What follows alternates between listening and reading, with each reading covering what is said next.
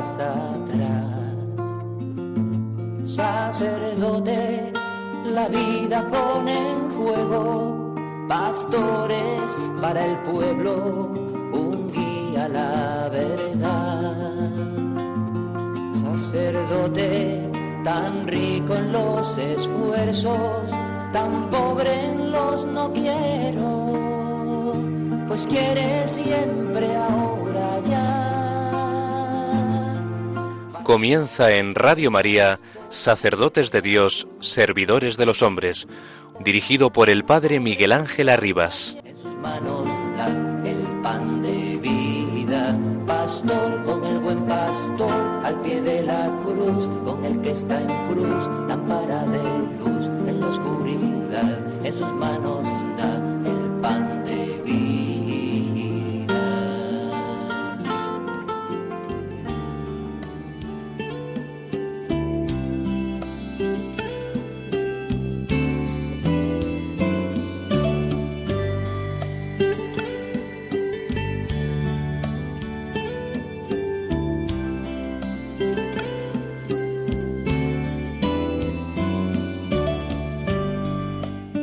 La Iglesia, enviada por Cristo para manifestar y comunicar la caridad de Dios a todos los hombres y pueblos, sabe que tiene que llevar a cabo todavía una labor misionera ingente, pues los dos mil millones de hombres, cuyo número aumenta cada día y se reúnen en grandes y determinados grupos con lazos estables de vida cultural, con antiguas tradiciones religiosas, con firmes vínculos de relaciones sociales, nada o muy poco oyeron del Evangelio. De ellos, unos siguen algunas grandes religiones, otros permanecen alejados del conocimiento del mismo Dios, otros niegan expresamente su existencia, incluso a veces la combaten. La Iglesia, para poder ofrecer a todos el misterio de la salvación y la vida traída por Dios, debe insertarse en todos esos grupos con el mismo afecto con que Cristo se unió por su encarnación a las determinadas condiciones sociales y culturales de los hombres con quienes convivió.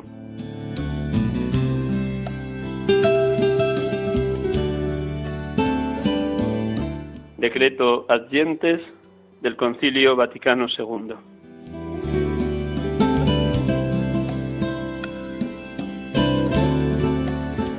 Buenas tardes, hermanos y amigos. Estamos con ustedes aquí en Radio María, en el programa Sacerdotes de Dios, Servidores de los Hombres, como cada tarde de domingo, de 6 a 7, acompañándoles y prestándoles este humilde servicio.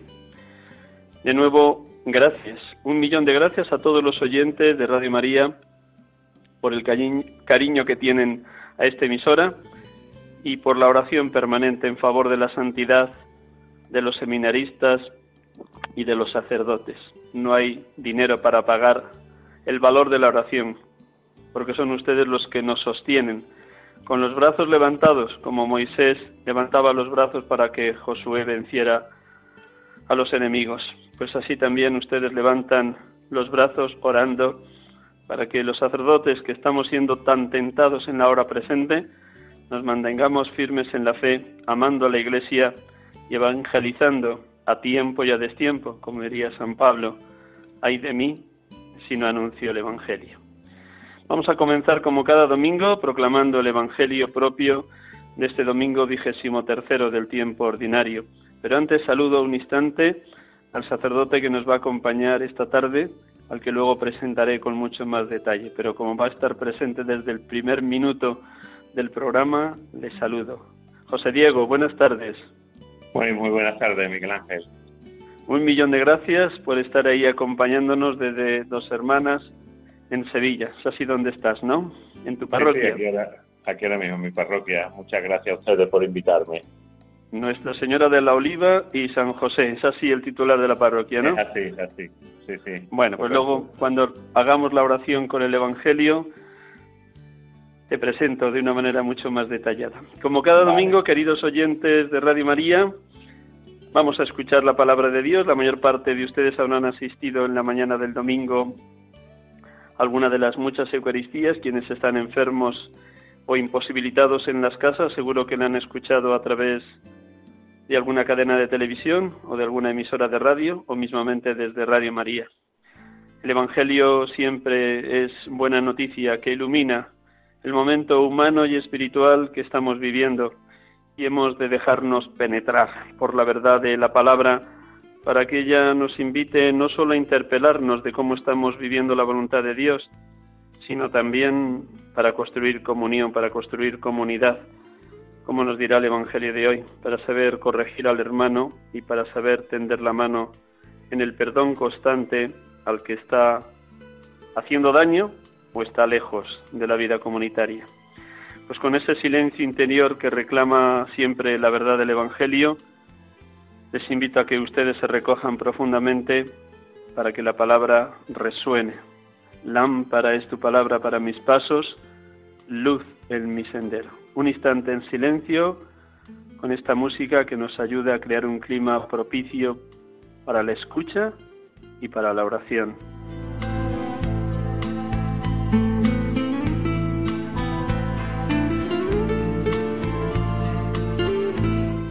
Del Evangelio según San Mateo. En aquel tiempo Jesús dijo a sus discípulos, Si tu hermano peca contra ti, repréndelo estando los dos a solas. Si te hace caso, has salvado a tu hermano. Si no te hace caso, llama a otro o a otros dos, para que todo el asunto quede confirmado por boca de dos o tres testigos. Si no les hace caso, díselo a la comunidad. Y si no hace caso ni siquiera a la comunidad, considéralo como un pagano o un publicano. En verdad os digo que todo lo que atéis en la tierra quedará atado en los cielos, y todo lo que desatéis en la tierra quedará desatado en los cielos. Os digo además que si dos de vosotros se ponen de acuerdo en la tierra para pedir algo, se lo dará mi Padre que está en el cielo. Porque donde dos o tres están reunidos en mi nombre, allí estoy yo, en medio de ellos.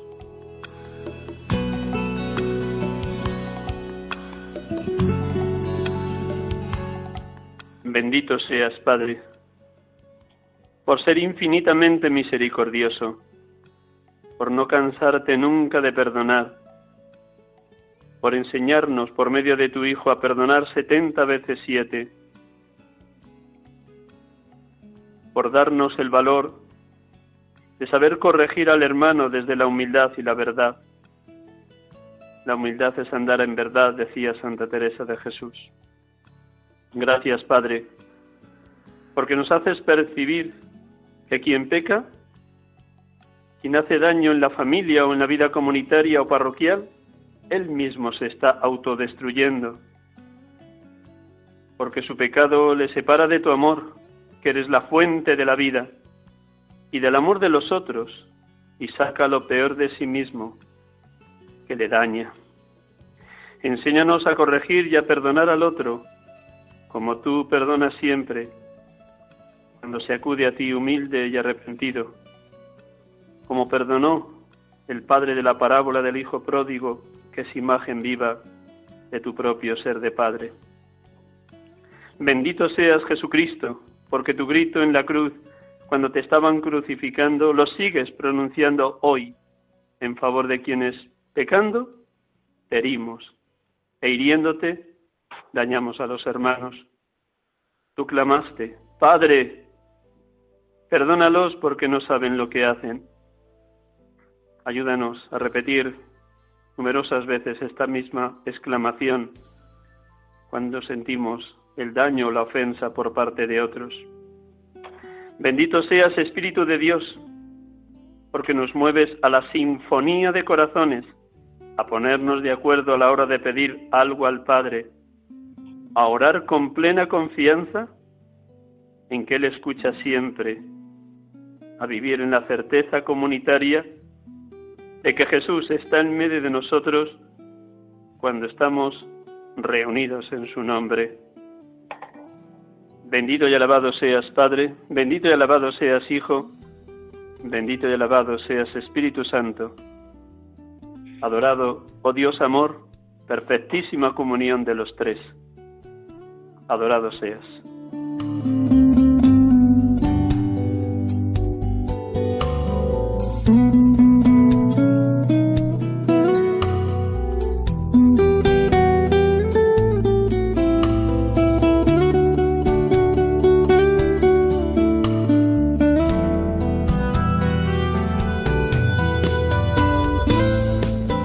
Les saludamos a todos ustedes, queridos oyentes de Radio María, aquí como cada domingo, sacerdotes de Dios, servidores de los hombres, en este domingo vigésimo tercero del tiempo ordinario, hoy 6 de septiembre 2020. De nuevo saludo al hermano sacerdote que nos va a acompañar a lo largo de esta tarde. José Diego, estás ahí, en Dos Hermanas, ¿verdad? Sí, aquí estamos. Pues gracias por prestarnos este rato por tu testimonio de vida, por tus ganas de comunicar vida. Te presento y luego dejamos que sea el Espíritu quien lleve el programa y, te haga hablar en lo que Dios hasta ahora te ha regalado en los años de ministerio. Pues José Diego Román Fernández nació en Las Cabezas de San Juan, un pueblo de Sevilla, el 13 de noviembre de 1974 el día de San Martín de Porres, con lo cual pues él siempre se ha sentido misionero como San Martín allá en Perú. Entró con 21 años en el Seminario Metropolitano de Sevilla, después de haber trabajado en el negocio familiar en la panadería como administrativo. Fue ordenado por el entonces arzobispo de Sevilla, don Carlos Amigo, el 14 de septiembre del 2003 con lo cual dentro de una semana va a cumplir 17 años de ministerio sacerdotal. Enhorabuena, felicidades. Muchas gracias. Su primer destino pastoral fue en Burguillos y en la parroquia de San Ignacio del Vial. ¿Lo he dicho bien? Sí, la, eh, bueno, en Burguillos la parroquia San Cristóbal, San Cristóbal Mártir y el otro pueblo de San Ignacio del Vial, la parroquia San Ignacio de Loyola. Aquí los pueblecitos de Sevilla. Dos pueblecitos. Allí estuviste siete años, desde 2003 al 2010. Y en esos años, me imagino, luego no lo contarás, barruntaste, o Dios te inspiró, o el Espíritu Santo te condujo a la posibilidad de prestar unos años de tu ministerio fuera de Sevilla, fuera de España, en tierra de misión. Y fue enviado a la diócesis o prelatura apostólica de Moyobamba, una prelatura que llevan los sacerdotes de Toledo, el obispo también es un antiguo misionero toledano, sacerdote diocesano, que fue ordenado obispo. Y allí ha estado seis años, atendiendo un pueblecito que se llama, a ver si lo digo bien, Gepelacio, de 3.000 habitantes aproximadamente. Gepelacio, lo he dicho bien, ¿verdad? Sí, sí, muy bien, muy bien, lo has dicho muy bien. Son estos nombres así que suenan extraños, pero bueno, luego nos contarás por qué tiene este nombre. Pero además de ese pueblo de 3.000 habitantes, atendía otros 55 pueblecitos o caseríos, total nada, así que se desvivía. Luego nos va a contar cómo atendía todos esos lugares de la prelatura de Moyobamba. Sí.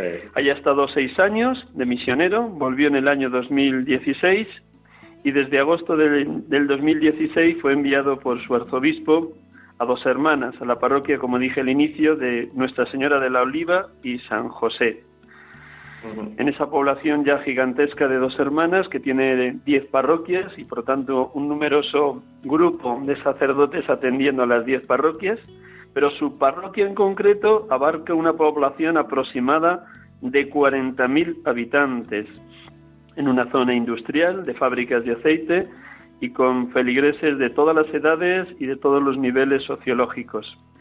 Y luego nos contará algo que parece que tiene fama en dos hermanas, y es como muchísima gente de todas las parroquias y de todos los lugares se hacen presentes en los ratos de adoración eucarística que nuestro querido hermano Diego preside, anima y alienta. Luego nos lo cuentas.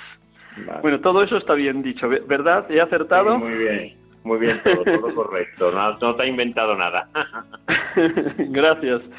Bueno, decirles a los hermanos oyentes que aunque oficialmente se llama José Diego, y ese nombre no lo quiere perder porque tiene un amor muy grande al patriarca San José.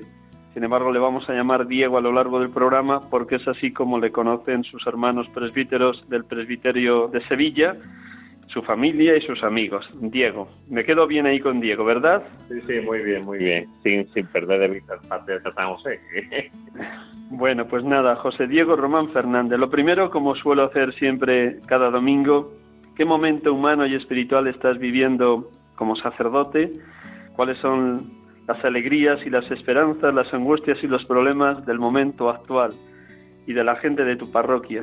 ¿Qué momento humano y espiritual vives? Y luego, pero primero esto de septiembre, agosto, agosto-septiembre del 2020, porque luego por un instante vamos a retrotraernos a marzo, abril y mayo de este mismo año con todo el tema de la pandemia. Pero primero este momento, Diego. Bueno, pues este momento, como en muchos sitios, digo yo, un poco raro porque tenía previsto también viajar a algunos sitios, a dar algunos retiros, algunas circunstancias, pero por esto de la pandemia pues lo hemos tenido que suspender.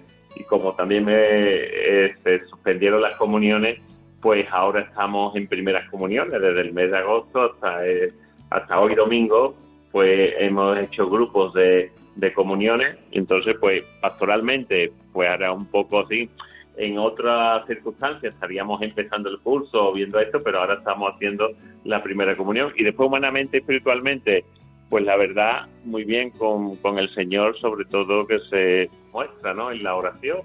Y yo lo que intento es, sobre todo, que mis feligreses, primero vivirlo yo, claro está, vivir en gracia, y, de, y después también, evidentemente, mm, transmitirle ¿no? a las personas un Cristo vivo, un Cristo pues que está vivo en la Eucaristía muchas veces vamos como mm, eh, en muchas circunstancias a la Eucaristía con otras con otras cosas, con muchos problemas, con y vamos allí, decía un antiguo párroco de mi pueblo, cumplimiento, cumplo y después me voy, no, no, un Cristo vivo que, que se interesa por ti, que está ahora más, mm, más presente que nunca, y eso es lo que intento espiritualmente que viva la gente de la parroquia y sobre todo pues para que lo vivan en su corazón el misterio tan grande de, de la resurrección, sobre todo. Del 20 al 30 de junio tuvimos la dicha de compartir ejercicios espirituales para sacerdotes como ejercitantes allá en Navas de Río Frío, en la tierra segoviana. De esos ocho días de ejercicios espirituales, ¿qué palabra de Dios te llegó más dentro? O, como suele ser en ejercicios ignacianos, ¿qué reforma de vida te pidió el Señor?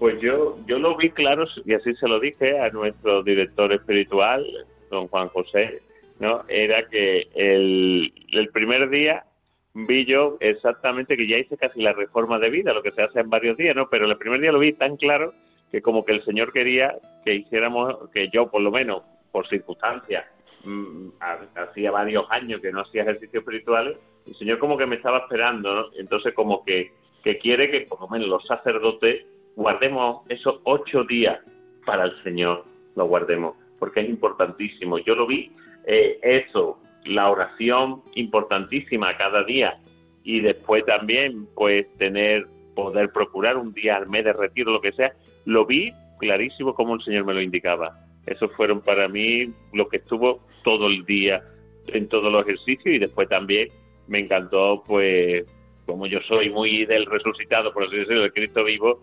la, la, como teníamos que alabar al Señor también. Nosotros porque es un Cristo vivo, nunca me canso de decirlo y perdón por ser tan reiterativo. Pues nada, nada, predícalo. Cristo vive, que es también como el Papa Francisco ha regalado a los jóvenes la exhortación apostólica posinodal. Cristo vive, Cristo vive. Llegaste Vamos a empezar con esto último. Llegaste en el año 2016 a dos hermanas, Nuestra Señora de la Oliva y San José. ¿Qué realidad parroquial te encontraste y cómo has vivido estos cuatro últimos años de tu ministerio? Una realidad pastoral, vamos, es que también yo venía de otra realidad muy diferente pastoral en las misiones, como he dicho antes, pues con otra realidad muy diferente. Entonces llegué aquí, pues claro, con mucha gente comprometida, se ha dicho de paso en la parroquia, pero como con otra sintonía diferente como la que yo traía. Entonces, pues claro, eh, para serte sincero, pues te cuesta trabajo adaptarte ahora un poco a este modo de vivir la fe como la viví, como la viven en, América o, o donde yo estaba en las misiones. No te quiero decir que sea ni mejor ni peor, diferente, con otra experiencia. Entonces, pues claro, llega aquí una realidad pastoral diferente a la que yo estaba acostumbrado, pero en fin, creo yo que mucha gente también me aguantó y yo aguanté y entonces pues pues ya el Señor, sobre todo en la oración, creo que te va cumpliendo mucho y, sobre todo yo mm, eh, en el sagrario, aquí en, en la parroquia, pues vi claramente como el Señor me decía pues que tenía que ahora seguir siendo misionero, como me lo dijo mi obispo, Juan José, cuando llegué, llegué aquí, dice, ahora vas a hacer, tu misión va a ser ahora la oliva en dos hermanas. pues nada, pues adaptarme a eso con otras circunstancias, con otras cosas. entonces, pues claro, aquí como que es todo muy esquemático, mucha burocracia, que no, que no está mal, digo yo, porque es la cosa de aquí, pero, pero venía de otra realidad tan diferente que sí, que me costó trabajo y yo creo que ahora estamos arrancando también, porque esto siempre eh, uno nunca termina de aprender cosas nuevas. Pues entonces, pues, pues yo creo que esa es la capacidad que uno tiene que tener, ¿no? De adaptarse a las circunstancias, como el misionero que se adapta a todas las circunstancias. Pues ahora nunca me imaginé siendo de misionero aquí en esta ciudad de dos hermanas, pero pero quizá también el Señor quiere eso, que, que hubiera vivido aquella experiencia para ahora darla aquí, en esta realidad diferente, pastoral.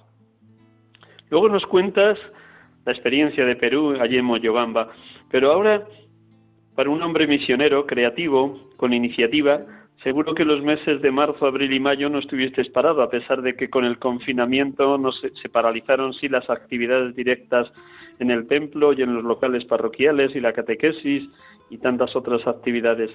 ¿Por dónde te inspiró el Señor ser pastor, ser párroco de Nuestra Señora de la Oliva en esos meses de marzo, abril y mayo? Pues mira, pues yo tuve desde primera hora, el Señor me inspiró que tenía que decir misa todos los días y, que la, gente la tenía que vivir. ¿Cómo? Pues tengo la suerte de tener un seminarista en la parroquia, que también esos días pues el seminario cerró, entonces se vino conmigo, y él y su familia pues eh, retransmitíamos, retransmitimos todos los días las misas, tanto por Facebook como por YouTube. Y entonces, pues eso te, eh, como que todos los días a esta hora, a tal hora por la tarde, retransmitimos la misa. Y a la gente le llegó, pero fenomenal. Y no solo era la misa, primero el Santo Rosario, después en Cuaresma el Via Crucis, después el Río Pascual, después Via Lucis, después adoraciones retransmitidas en Facebook, en YouTube. Entonces, y yo cuando me decía el seminarista, pues los que habían visitado la página web, algún sitio, el Facebook, el YouTube, digo yo, pero si hay mucha más gente de la que viene a misa, de la que viene a adoraciones, pues mira, pues, pues algo así. Y por las mañanas, evidentemente, todas las mañanas, pues teníamos que atender también a aquella gente que se estaba quedando sin trabajo, que no, porque hay una población de mi parroquia, como tú has dicho, trabajadora, que viven al día. Entonces, pues, pues claro, se estaba quedando y había que darle de comer a esa gente pues a esas personas. Pues entonces todas las mañanas en Caritas buscando cosas para Caritas, para atender a la gente, para llevarle cosas. Y la verdad es que sí, no, no paramos. Y después también, porque no te lo he dicho, eh, colaboro también con un hospital de aquí cerca, pues también iba a ver los enfermos si me dejaban entrar. Claro, algunas veces no te dejaban entrar por las circunstancias, porque había algún enfermo, algún... Eh, con algún con el Sí, sí. Y, entonces, pues, pues también la labor que hice ahí fue la, de animar, pero al personal de administrativo, al que, eh, pues, al, de la lavandería, a todo eso, que también ellos, pues, estaban, estaban un poco también asustados por el, el centro que trabaja. Pues también fue muy gratificante. Es decir, que sinceramente te digo, Miguel Ángel, que trabajé más que los días normales, por así decirlo. Bendito Dios y bendito tú y la creatividad que el Espíritu te inspiró, ayudado de ese seminarista y su familia. Lo que me han contado algunos párrocos, con motivo del COVID y, del confinamiento, es que el hecho de no haber podido tener colectas en las Eucaristías dominicales no ha restado el ingreso, sino que ha habido gente muy generosa que por esto de Cáritas y por esto de ayudar a familias para darles de comer, ha habido personas que se han volcado, incluso lo propio del Evangelio de la viuda con las dos monedillas que echa en el cepillo del templo. pues, sin nombrar lógicamente ningún nombre de nadie, pero alguna experiencia así de generosidad que tú has pues vivido, has pues- palpado como párroco. Pues lo, lo- eh, yo que he vivido el Evangelio, la providencia de Dios hecha al día. Fíjate, para más INRI, por así decirlo, eh, un día, pues, no sé, tal centro comercial o tal cosa cerraba y nos dio un montón de pescado. Pero es que el mismo día, también otra circunstancia, por otra por otro centro comercial, nos avisan que nos van a dar un montón de pan. Yo, esto es increíble, estos son los panes y los peces, la multiplicación. Pero fue increíble, yo lo vi el Evangelio hecho vida y como que el Señor me animaba a seguir para adelante. Y otro día me donaban, no tenía leche. Bueno, eh, al, al día siguiente fueron como unos 10.000 litros de leche. Tuve que repartir leche en todos sitios, vamos, fue increíble. Yo es que lo he visto, la generosidad de la gente, increíble. Quizá no tanto monetaria, porque claro, la gente también te la pero sí en productos, en cosas, eh, en circunstancias. No tenemos esto. Y le decía yo a la gente, bueno, pues vamos a rezar, verá cómo llega. Y al poco tiempo llegaba. Es que, eh, es que ha sido así una cosa increíble. A mí me ha bendecido el Señor porque he visto el Evangelio hecho vida en mi parroquia. Y lo contaba en las anécdotas eh, en, la- en las tardes en el Facebook, en el YouTube, pues lo contaba lo que pasaba por la mañana en Cáritas y la gente pues me escribía, se animaba, me decía, no, pues yo quiero donar esto, quiero donar lo otro. Claro, es que era el Evangelio hecho vida. Eso de los panes y los peces me dejó pues, como diciendo, ahí tienes, que soy el Señor, que no te va a faltar nada. Fue increíble, la verdad. También habrás sentido el apoyo de tus hermanos sacerdotes del arciprestazgo, que aunque tal vez no os habíais podido reunir en esos meses por otros medios telemáticos, sí que os habéis mantenido en comunicación permanente. ¿Cómo has recibido el apoyo de los otros hermanos de dos hermanas y del arciprestazgo, Diego? Pues, pues sí, pues muy bien, gracias a Dios. Somos un arciprestajo en el cual mucho hemos coincidido en el seminario, somos amigos de mucho tiempo y la, y la verdad es que sí, nos apoyábamos unos a otros, o a lo mejor a tal parroquia le hacía falta en Cáritas tal de esto, y no, pues yo decía, pues venga, pues voy a repartir, yo tengo. Pues también la solidaridad entre nosotros, y la, y la verdad es que sí, algún sacerdote venía a concelebrar conmigo porque sabía que celebraba todos los días, me aprovechaba para confesarme con él o él conmigo, total, que, que la verdad es que el Señor te, ha ido derramando gracia tras gracia y, y la verdad es que sí, que nos, nos hemos apoyado bastante nosotros en ese sentido, como que nos conocemos o, o si no nos conociéramos, pero que ahí está sobre todo eh, los hermanos, ¿no? Para, para compartir. Y la verdad es que sí que ha sido bastante la generosidad entre todos en general. Bendito Dios y que sigas fomentando mucho la fraternidad sacerdotal, que es muy necesaria en todos los presbiterios diocesanos. Cuéntanos también de las distintas actividades pastorales que lleváis adelante o sacramentales. Mm, ¿Por qué eh, la parroquia de Nuestra Señora de la Oliva tiene un atractivo especial con las adoraciones eucarísticas? ¿Qué es lo que el Señor te ha ido señalando a la hora de hacer que tu parroquia sea eminentemente eucarística? Bueno, ojalá, te tenía que hacer todavía más. Como no, nunca poco. siempre es poco, siempre es poco, evidentemente. Siempre es poco, pero, pero sobre todo yo vi necesario desde el primer momento que llegué, porque así tuve contacto en Perú con, con esta forma de hacer adoraciones, una renovación carismática de allí, de Perú. Después eh, hice el seminario de vida en el espíritu también en Perú, total. Entonces, y yo lo que veía aquí, eh, digo, yo, no, aquí tengo que llevar a Cristo vivo a la gente. ¿Y cómo está Cristo vivo? Por la Eucaristía. Y está en la Eucaristía ayer, hoy y siempre. Entonces, pues claro, es el mismo que paseaba por Nazaret, el mismo que hacía los milagros, pues este es el mismo, el de la custodia. Entonces, pues claro, desde que llegué el primer mes creo, pues empecé a hacer las adoraciones, claro, y entonces alguna vez pues paseo el Santísimo por la gente o le doy la bendición cada uno personalmente con la Eucaristía. Entonces esto como que fue llegando a la gente porque nunca la habían vivido de esa manera. Digo yo, no, pues el Señor es que está vivo la custodia. Entonces esto tenemos que saber experimentarlo. También fue varios viajes que he tenido la oportunidad, peregrinación a Medjugorje, y entonces allí vi cómo las adoraciones eran increíbles. Allí todo el mundo no se iba igual que llegaba a las adoraciones. Entonces dije, esto quiero yo para mi parroquia también. Entonces, pues, procuramos hacerlo, momentos de silencio, de oración, después pedimos por los enfermos, pues por los que no están, pero de una manera como muy sentida, que le llegue a la gente en un clima de tranquilidad, sin prisa. Yo estoy disponible para las personas ese día, también antes de la adoración para confesar, antes rezamos el rosario, la Eucaristía, lo más importante, y después la adoración. Entonces, pues como que eh, yo veía en la gente esa fe de Dios, incluso cuando, como tú decías antes, compartimos los ejercicios, después me fui a, de peregrinación también, me llegó precisamente, pues cuando he vuelto lo he hecho y lo primero que me dice la gente que la ha echado mucho de menos. Digo, pues mira, pues eso es bueno que la gente tenga esa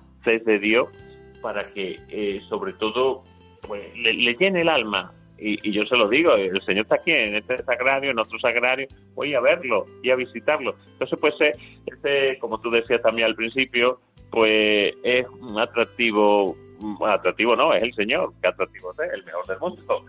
Eh, es el Señor el que está ahí dando amor a todo el mundo, no otra cosa. El amor hecho carne en la Eucaristía, en la custodia, y entonces, pues claro, no debemos pasar de largo. Es que yo se lo digo muchas veces a la gente, si, si vamos a algún sitio, que sé, que está alguien importante, nos ponemos nuestras mejores galas. Y aquí que está el Rey de Reyes, el Señor de Señores, vamos a pasar de largo, por favor, es el mismo, pedirle, pedirle con fe, como dice el Señor, cualquier cosa que pidáis en la oración, creéis que ya la, habéis recibido y aún mayores. Es Él que hacía milagros. Lo que pasa es que nosotros nos falta, creo yo, ¿no? Nos falta esa fe verdadera, esa fe en la cual pues el Señor quiere que la tengamos para que actúe y que la abramos el corazón para que la actúe.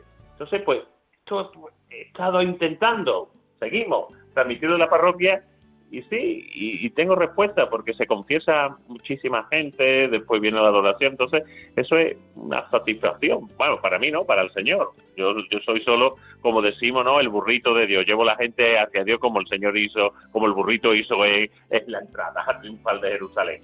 Pero eh, es eso, ¿no? El que conozca a la gente, como te decía, el Cristo vivo, el Cristo resucitado, el Cristo que te quiere y que sienta sobre todo el amor de Dios, que muchas veces no es conocido, ese amor de Dios tan profundo. Y entonces, claro, abrir el corazón podemos llevar mucho tiempo, ¿no? La iglesia quizás nos falta conocer ese amor de Dios. Yo les pongo el ejemplo muy claro como si fuera un, un bidón de agua de 10.000 litros, 20.000 litros, que, hemos echado ahí toda la gracia de Dios, es decir, los sacramentos, eh, las veces las oraciones, los rosarios, y quizá nos hace falta en ese bidón de agua abrirlo, es decir, abrir el grifo para que empiece a derramar la gracia. Esa es, eso es lo que yo intento en la gente, que sí que tenemos todos esos sacramentos, pero tenemos que abrir ese grifo, ¿para qué? Pues para vivirlo nosotros, para que se note en medio de la sociedad, si no, evidentemente, pues nos puede dejar un poco al lado, si no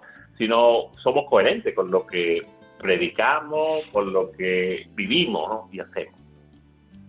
Me vas a permitir, escuchándote, que me viene, me evoco, tengo aquí en mano Christus Vivit, la exhortación del Papa a los jóvenes, un texto del padre Arrupe, el que fue prepósito general de los jesuitas, que se titula Enamórate, un breve poema. Permíteme que así completo lo que estás diciendo. Dice, Dice el Papa Francisco a través de, del Padre Arrupe, enamórate o déjate enamorar, porque nada puede importar más que encontrar a Dios, es decir, enamorarse de Él de una manera definitiva y absoluta.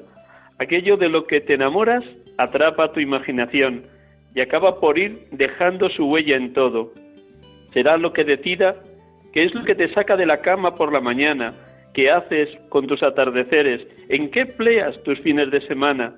Lo que lees, lo que conoces, lo que rompe tu corazón y lo que te sobrecoge de alegría y gratitud. Enamórate, permanece en el amor. Todo será de otra manera. Padre Arrupe. Muy bien, pues, pues es el número 132 de Christus Vivit, de la exhortación del Papa Francisco a los jóvenes, número 132. Vamos un pasito para atrás. Nos has hablado de cómo te costó los primeros meses encajar en dos hermanas, Nuestra Señora de la Oliva, porque traía seis años de experiencia misionera con otros hermanos y hermanas, ni mejor ni peor, como decías muy bien, pero de una realidad distinta en el altiplano peruano. Bueno, lo primero, antes de ir a, Moyobamba, ¿qué te movió a, pedir a tu obispo la posibilidad de ser misionero? que este, ¿Ya lo tenías como larvado desde el tiempo de seminario? ¿Surgió y brotó en los primeros años estando en Burguillos?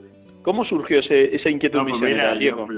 precisamente la vocación misionera la tuve hasta, antes de ser sacerdote. Siempre me llamó la atención irme a las misiones.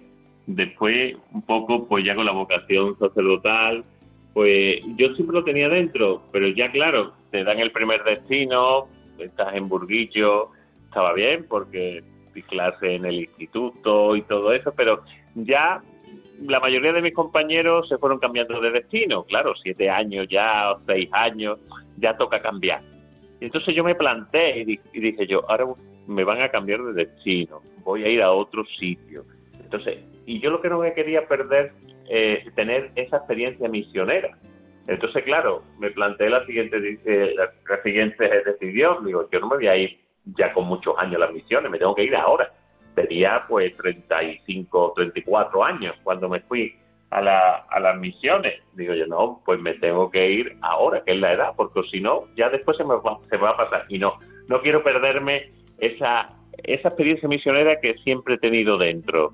Y la verdad, le pedí, precisamente, hablé con el obispo, el obispo, la verdad, no me puso ninguna pega. No, yo le puse como en, un, en una hoja todas las cosas que me interesaban antes de cambiarme.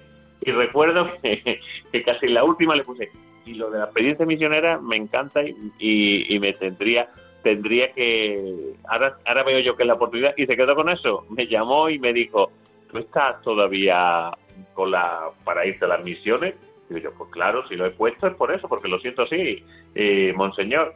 Y entonces me dijo era en junio me dice tú te tú, estarías dispuesto en octubre y yo, pues sí pues me voy ya está sin problema ninguno.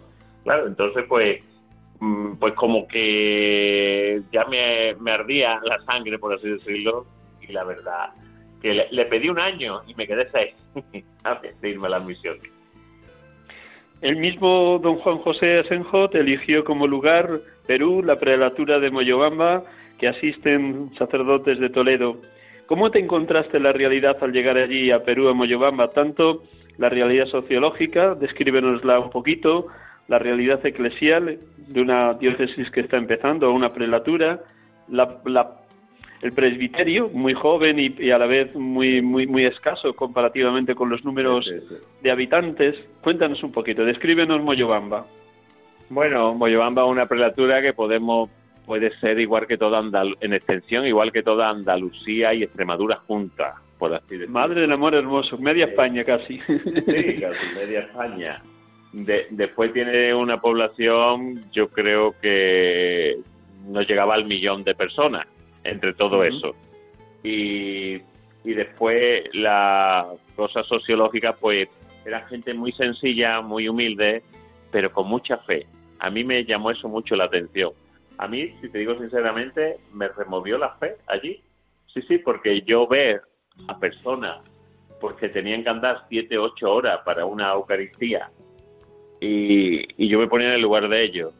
Pero sí, venimos andando allí con frío, hemos salido a las 3 de la mañana, nos ha llovido, hemos pasado con el barro y estamos aquí para celebrar la misa y nos tenemos que ir.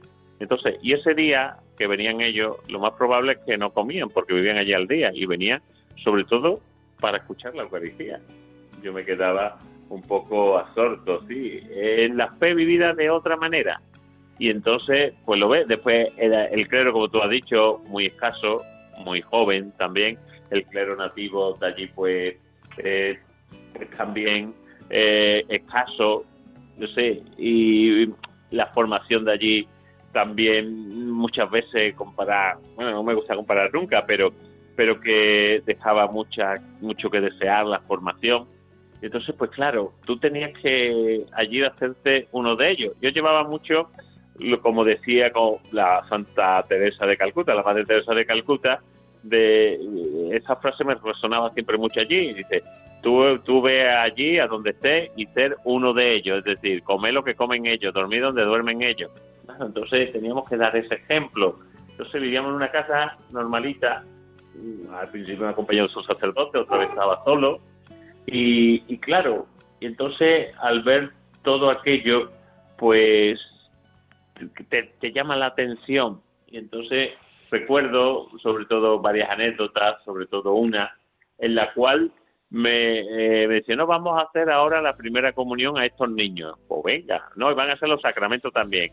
El bautismo, algunos que no tienen, la confirmación otro, y pues, pues vamos a hacerlo. Entonces, recuerdo que me, hablando con el catequista, no, mira, para que vayan todos iguales vamos a comprar una camiseta blanca, normal. Y, y bueno, vale, una camiseta blanca. Y entonces, y después yo llevé algunas galletas y alguna estampa de esta, de la Virgen o del Sagrado Corazón. Entonces fue eso, eso fue lo que al principio lo que más me impactó, que ellos hicieron la comunión con una camiseta blanca y después los regalos que tuvieron fueron una galleta, un paquete de galletas, como mucho, y alguna estampa. Y los niños estaban súper felices y súper contentos. Y claro, entonces tú al ver aquellas cosas, a ver cómo valoran la fe, a ver cómo valoran la Eucaristía, a mí me, la verdad me, me trajo un impulso grande aquí muchas veces, ¿no? Pues quizá no nos fijamos mucho en lo externo, en lo exterior, nos quedamos como si fuéramos en el lasito, ¿no? Del regalo. Y quizás no hace falta entrar en lo profundo. No todo, claro está. Entonces yo veía allí cómo se veía, se, vivía profundamente la fe. Hombre, después había de todo también, no quiere decir que todo el mundo era así, los católicos que eran así. Después también está en América el fenómeno de las sectas. Eso sociológicamente es impresionante. Allí había sectas de todo, de todo estilo. Los adventistas del séptimo día, que si los mormones, que si los pentecostales, que si los pentecostales tal, de tal cual. Entonces, pero, decía, con la amalgama que tiene estas cosas, se me, me hizo, cuando yo llegué al pueblo donde estaba, había apenas 3.000 habitantes, había 10 o 12 sectas. Y entonces, claro, allí es que no había habido cura durante mucho tiempo. Y recuerdo, ¿no? El santo cura de Ar que decía, dejar a un pueblo sin sacerdote y adorarán a la bestia. Efectivamente, allí pues, cualquiera que se metía decía que era pastor y confundía mucho a la gente por el, como te he dicho antes, por el bajo nivel cultural que muchas veces tienen. Pues claro, le hablaban de Dios y se creían que era la Iglesia Católica, que era Dios. Pero recuerdo también montar algunos retiros con los jóvenes, siempre montaba retiros, bueno, y ese retiro venían también hijos de pastores protestantes. y era curioso porque yo le hacía una consagración a la Virgen y le ponía un rosario, pues, pues esos niños se iban con un rosario a su casa y, algunos eran hijos de los pastores. Pero que es la cosa, sí, sí, sí. La verdad fueron una experiencia sociológicamente y todo como muy fuerte para otra realidad de la iglesia que yo no conocía. Y entonces, pues, pues esa realidad como que me engrandeció más mi sacerdocio. Yo venía de otra realidad, de aquí de, Europa, de Sevilla concretamente, en la cual pues estamos mudados ¿no? a muchas cosas exteriores, a muchos de estos, y allí pues tuve la oportunidad de vivir otra realidad eclesial muy fuerte, la verdad, y ver a gente que apenas sabe leer ni escribir, que, que lean la Biblia, que den catequesis, que se mantenga la fe en aquella comunidad, en aquel pueblo, que se mantenga la fe por esta persona. Entonces yo allí veía claro también hecho el Evangelio, lo que decía, te doy gracias Señor porque no has cogido a los sabios entendidos, sino a la gente sencilla, humilde, para confundir a los sabios y entendidos de este mundo. Entonces veía yo cómo, a mí personalmente, no pongo ejemplo de nadie, me daban 40 vueltas la fe, muchos catequistas. Y yo, vaya, como, como, como le dice esto, como le lee esto. Entonces yo, claro, al tener varias comunidades, pues los reunía una vez al mes, eran los primeros viernes de mes, precisamente este viernes pasado hemos tenido el primer viernes de mes, dedicado al Sagrado Corazón. Entonces, claro, ellos llegaban allí, yo les daba, bueno, se confesaban, asistían a misa y después programábamos cuándo vamos a ir a tal sitio, porque tú imagínate, Miguel Ángel, 55 por uno, pues llegar todos los domingos, eso es imposible. Y entonces, pues los programaba durante el mes, vamos a tal día a tal sitio, a tal sitio, a tal y entonces, pues, pues allí mismo, eh, y recuerdo también otra anécdota para que vea lo, la gente sencilla, la sensibilidad que tiene. Porque yo le decía, mira, vamos, esto, eh, al primer viene de mes voy a dar una formación, voy a hablar de esto, voy a hablar de lo otro. Entonces, yo hablando, muy emocionado con esto. Y me saltó uno, un animador, lo recuerdo perfectamente, y dice, pero padre, es que nosotros venimos aquí y no nos ha tiempo ni confesar, ni asistir a la Eucaristía, que es lo más importante. Él mismo me recordó era lo más importante aquello. Pues claro, la verdad es que sí, es la generosidad, Diego, ibas para un año, tal como hablaste la primera vez con tu arzobispo, don Juan José, y te quedaste seis. ¿Qué te movió prolongar otros cinco años más el, el, envío inicial de un año? ¿En algún momento sentiste soledad o añoranza de Sevilla? ¿O cómo viviste esos seis años de tu vinculación tanto al presbiterio de Sevilla como al presbiterio de los hermanos de Toledo de Moyobamba? Ah, pues, pues lo, lo, viví muy bien. La verdad es que lo que me hizo estar allí es que se me hizo corto el año. Digo, no, no he aprendido nada. Y lo que estoy aprendiendo aquí me va a servir, me va a servir para toda mi vida. Y, entonces, pues ya hasta que el sexto año me llamó don Juan José, que, que, ya tenía que tirar de mí porque ese año resultaba que no se ordenaba nadie y le hacían falta sacerdote aquí. Y pues bueno, pues nada, pues nos tendremos con, pena de mi corazón, pues tuve que dejar aquello, pero, pero lo vi ya como las etapas de Dios, ¿no? Entonces, pues ya había cumplido una etapa y entonces, pues ahora volví otra vez al presbiterio de Sevilla que la verdad siempre se portaron muy bien conmigo, mis compañeros sacerdotes, lo que conocía cuando venía, iba a parroquia, habla de las misiones, me ayudaban también económicamente y allí también muy bien con todo. Sobre todo yo quise estar más bien con los, con los naturales de, allí de Perú. Sí, los de Toledo también muy bien, pero, pero como eran españoles igual que nosotros, pues, pues yo quería que me aportaran más gente lo allí los naturales para aprender, ¿no? Para, para aprender muchas cosas y entonces pues, pues la verdad es que sí, es que tuve esa, esa experiencia de compartir la fraternidad sacerdotal, como ha dicho también antes, pues con muchos sacerdotes de, otra, de otra parte del mundo, que en definitiva nos une lo mismo, a Cristo, somos otros Cristos. Y entonces, pues, pues la verdad, yo comí mucho con ellos, me quedaba incluso en sus casas con, con ellos algunas veces. Y entonces, pues, pues la verdad que, que tuve bastante suerte y también que me dejara el obispo tantos años, ya no me pude resistir al resto que me, que me que me volviera, pero, pero la verdad es eso, yo creo que si los que me estén escuchando, muchos sacerdotes que creo que escucharán este programa, que si tienen la oportunidad de vivir una experiencia misionera, que la vivan, porque te cambia, te cambia, a mí me cambió, te cambia los parámetros que tiene, las cosas que tiene, aunque sea un mes o dos meses o tres meses o quizá un año, pero que, vivan esa experiencia porque te van, yo cuento lo que yo viví, te van a, sobre todo como a remover la fe a ti siempre. Has mencionado dos realidades eclesiales que te han impactado, que te han ayudado, que te han dinamizado tu crecimiento espiritual. Por un lado, el seminario en el espíritu que ya viviste allá en Perú. No sé si aquí en España también has tenido oportunidad de volverlo a repetir o juntante con hermanos sacerdotes. Pues con hermanos sacerdotes sí, vivimos grupos de alabanza, grupos de esto aquí, sí, el, el mismo y, en, otros cursos. Y la otra realidad que has mencionado es Meyugore. Cuéntanos así, tenemos nada más cinco minutos para, para terminar, que hoy vamos a intentar ser muy precisos en el horario. Cuéntanos qué te ha aportado en tu ministerio estas dos realidades eclesiales tanto el seminario en el espíritu o los grupos de alabanza con otros sacerdotes como tu paso por Meyugore. Bueno, primero que nada, mm, eh, para mí Meyugore fue como una, una llamada a lo esencial. Es decir, vamos, allí hay muchas historias de Meyugore, sí hay evidente, pero, pero allí lo esencial es Cristo, Eucaristía, Cristo vivo. El presente es Cristo. La Virgen nos dice que vayamos a Cristo y entonces yo en poco tiempo, en cuatro años, tengo la oportunidad de ir siete veces. Y entonces, pues cada vez que viene uno allí, viene como reforzado. Entonces, el, el obispo, ¿no? Joseph, creo que el delegado del Vaticano allí en Medjugorje, pues dijo una cosa que a mí me como que me movió mucho y lo intento hacer en mi parroquia. Decía que la parroquia de Medjugorje tenía que ser pues, un ejemplo para todas las parroquias del mundo. Entonces, pues claro, yo intento hacer eso, que se reza el rosario, que se confiese, que la gente viva bien la Eucaristía, que haya adoración, que haya adoración de la cruz, que se reza el Via Crucis. Entonces, pues ya está, no es nada del otro mundo, es volver a lo esencial, pero una manera especial, con la Virgen.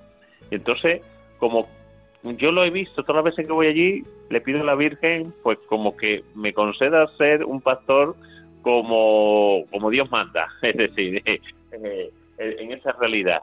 Y después también el seminario de vida en el espíritu, el tratar de alabar a Dios de esa manera, que quizá muchas veces a nosotros como que eso no es nuestro, nos da vergüenza hacer esto, hacer lo otro, y no, es dejarte abrir el corazón, como se dice en Medjugorje. Fíjate, en Medjugorje se dicen las cinco piedritas de Medjugorje, que no es otra cosa ni más ni menos que la oración del rosario con el corazón, la lectura de la Biblia, eh, la confesión mensual, el ayuno, es decir, eh, todas esas cosas que nosotros las sabemos, pero que quizás como la Virgen Buena Madre nos tiene que recordar.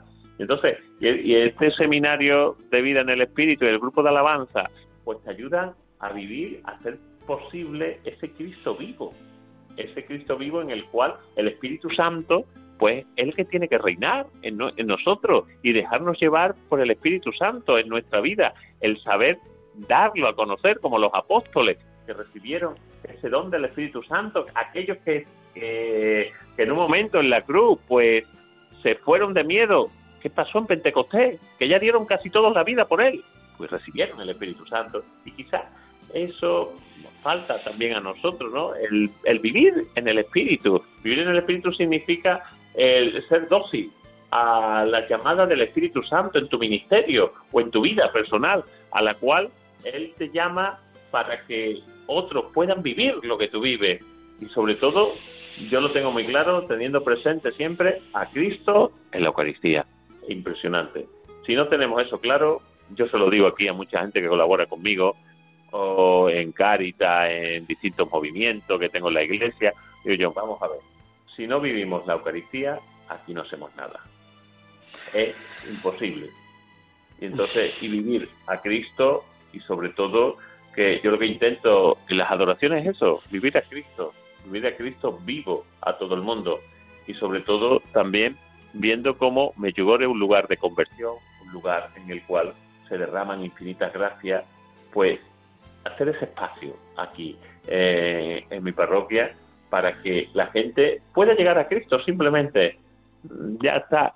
Y simple y, como lo dice la Iglesia no no de una manera o de otra sino sino a través de la confesión a través del rosario a través de la Eucaristía a través de, pues, de todas esas cosas eh, eh, vamos a ver es lo que saben los niños de primera comunión lo que pasa es que muchas veces nosotros quizá nos enredamos tanto con otras realidades, con otra uh, super teología, por así decirlo, con otras cosas, que quizá aquello se nos quede como cortito y nos olvidemos de lo esencial, ¿eh? que es ponernos a confesar y que la gente viva la Eucaristía, simplemente es eso.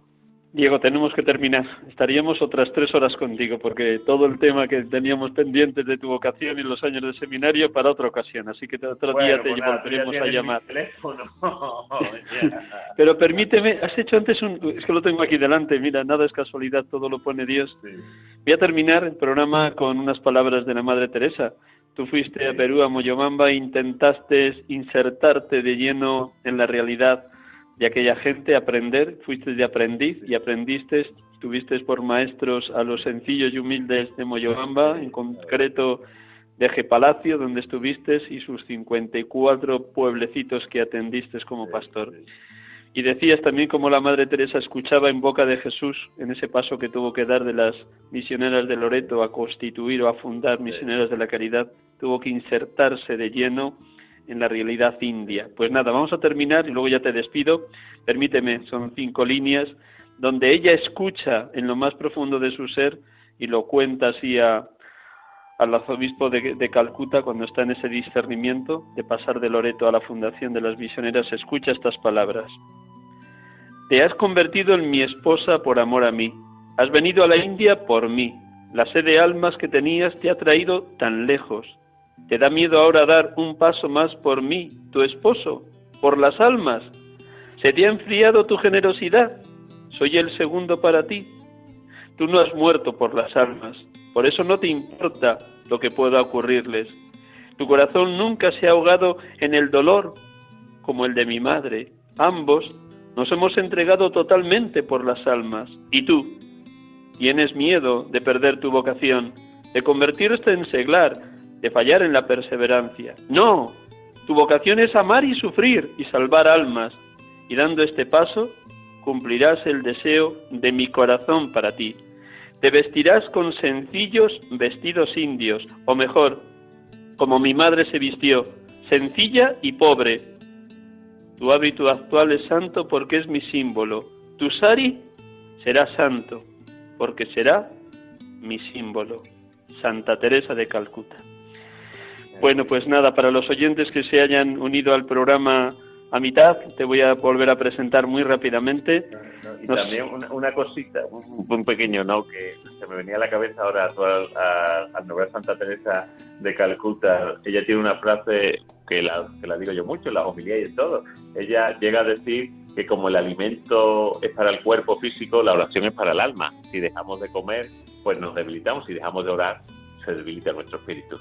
Efectivamente, pues nada, vuelvo a decir, hemos tenido la dicha de estar esta tarde de domingo, domingo 6 de septiembre de 2020, con José Diego Román Fernández, sacerdote de la Archidiócesis de Sevilla, ahora mismo destinado en Dos Hermanas, en la parroquia Nuestra Señora de la Oliva. Nos ha compartido lo que han sido sus años de ministerio. Dentro de ocho días, el día 14 de septiembre, cumple 17 años de ministerio sacerdotal, ordenado en la fiesta de la Santa Cruz.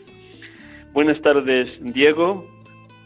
Buenas tardes. Muchas, muchas gracias de verdad por este tiempo compartido. Buenas tardes a Buenas tardes a todos los oyentes, feliz domingo, feliz semana y hasta el próximo domingo, si Dios quiere. Que Dios les bendiga a todos.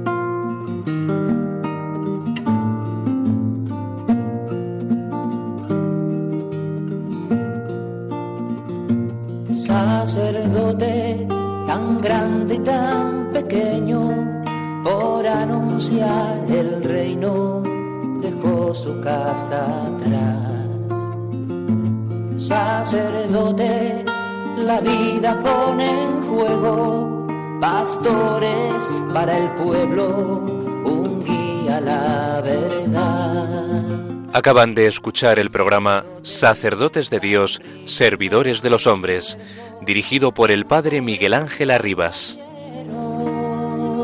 Pues quiere siempre ahora ya. Pastor con el buen pastor al pie de la cruz, con el que está en cruz, lámpara de luz la oscuridad, en sus manos da el pan de vida. Pastor con el buen pastor, al pie de la cruz, con el que está en cruz, lámpara de luz en la oscuridad, en sus manos